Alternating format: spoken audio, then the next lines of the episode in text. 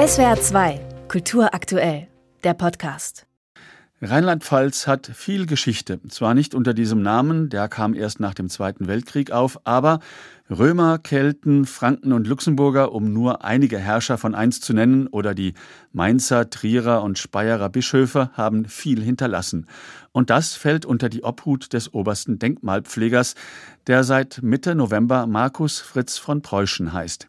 Der neue rheinland-pfälzische Landeskonservator war davor schon kommissarisch im Amt und auch davor schon in der Behörde tätig. Er kennt sich also sehr gut aus mit den Kulturdenkmälern in Rheinland-Pfalz. Aber Denkmalschutz hat es gerade schwerer als einst, weil sich Schönheit und Strahlkraft eines Bauwerks nicht unbedingt mit den aktuellen Anforderungen in Sachen Klimaschutz vereinbaren lassen.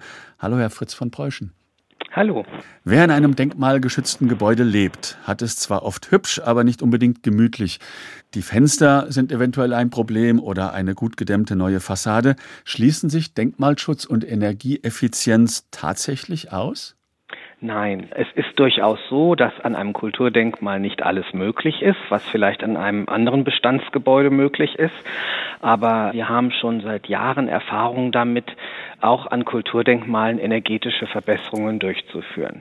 Wenn ich Ihr Beispiel aufgreifen kann, also ein Fenster kann zum Beispiel durch ein innen vorgesetztes weiteres Fenster zum Kastenfenster umgebaut werden und dabei wird sogar das historische Fenster miterhalten und bietet große Vorteile, was auch den Wärme- und Schallschutz betrifft. Also es ähm, ist erheblich mehr möglich als noch vor, sagen wir, 20 Jahren. Ja, also das Thema mit dem Kastenfenster, das kennen wir schon aus dem frühen 20. Jahrhundert. Aber man kann einfach viel mehr heute machen. Die Entwicklung ist da ziemlich vorangeschritten. Die Vereinigung der Landesdenkmalpfleger der Bundesrepublik hat zum Beispiel vor kurzem ein Arbeitsheft rausgebracht. Da geht es um Innendämmung an ähm, historischen Gebäuden, wo ich welche Art von Innendämmung anbringen kann, um so dann die Behaglichkeit im Gebäude zu vergrößern. Es ist halt nicht die Standardlösung des Wärmedämmverbundsystems aus Erdölprodukten, was auch seine eigenen Probleme bietet. Das ist nicht die Lösung im Kulturdenkmal. Es sind Und, immer die äh, Einzelfälle, wenn ich es richtig verstanden habe. Und das macht die Arbeit. Ja, gut, es ist natürlich eine Palette von ähnlichen Möglichkeiten, die es gibt, aber man muss halt beim Kulturdenkmal auf das einzelne Gebäude die Sache genau anpassen. In Pompeji, Italien, gibt es neuerdings quasi unsichtbare Solarpaneele, solche nämlich, die aussehen wie historische Ziegel. Sind solche Tricks auch in Rheinland-Pfalz aktuell denkbar, zulässig, sinnvoll? Wir beschäftigen uns gerade natürlich auch mit dem Thema Photovoltaik, wie es alle Landesämter tun. Wir arbeiten sogar an einem Leitfaden, wie man Photovoltaikanlagen am Kulturdenkmal auf denkmalgerechte Weise integrieren kann.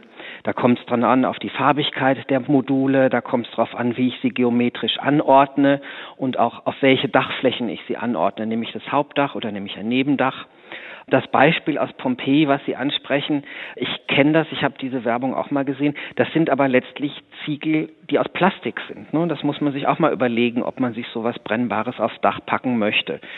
Die Module, die in einzelne Ziegel oder Platten eingelassen sind, gibt es auch, aber wir finden grundsätzlich, dass das so ein Mimikry ist. Wenn ich auf einem Kulturdenkmal eine Photovoltaikanlage unterbringe, dann ist es ja heute ein Glas-Glas-Modul häufig und dann ist es nicht schlimm, dass man aus der Nähe oder von einem bestimmten Winkel sieht, dass da eine Photovoltaik ist. Aber aus der Entfernung kommt es halt darauf an, dass es nicht störend auf das Gesamtbild des Gebäudes oder die Wahrnehmbarkeit wirkt. Ab wann muss denn Denkmalschutz höher bewertet werden als Klimaschutz? In welchem Bereich sind klimafreundliche Kompromisse ausgeschlossen aus Ihrer Sicht? Naja, es gibt sehr, sehr hochwertige Kulturdenkmäler. Stellen Sie sich jetzt ein Dach vor mit ganz vielen Gauben drauf. Da kriegen Sie nicht ordentlich eine Photovoltaikanlage untergebracht. Aber es gibt natürlich auch sehr, sehr hochwertige Schlossanlagen oder ein Rathaus, was direkt zu einem Marktplatz hin orientiert ist. Da ist es dann unser Ziel, Hauptdachflächen freizuhalten. Man muss trotzdem gucken, ob es nicht ein Nebengebäude gibt oder eine weniger einsichtige Stelle.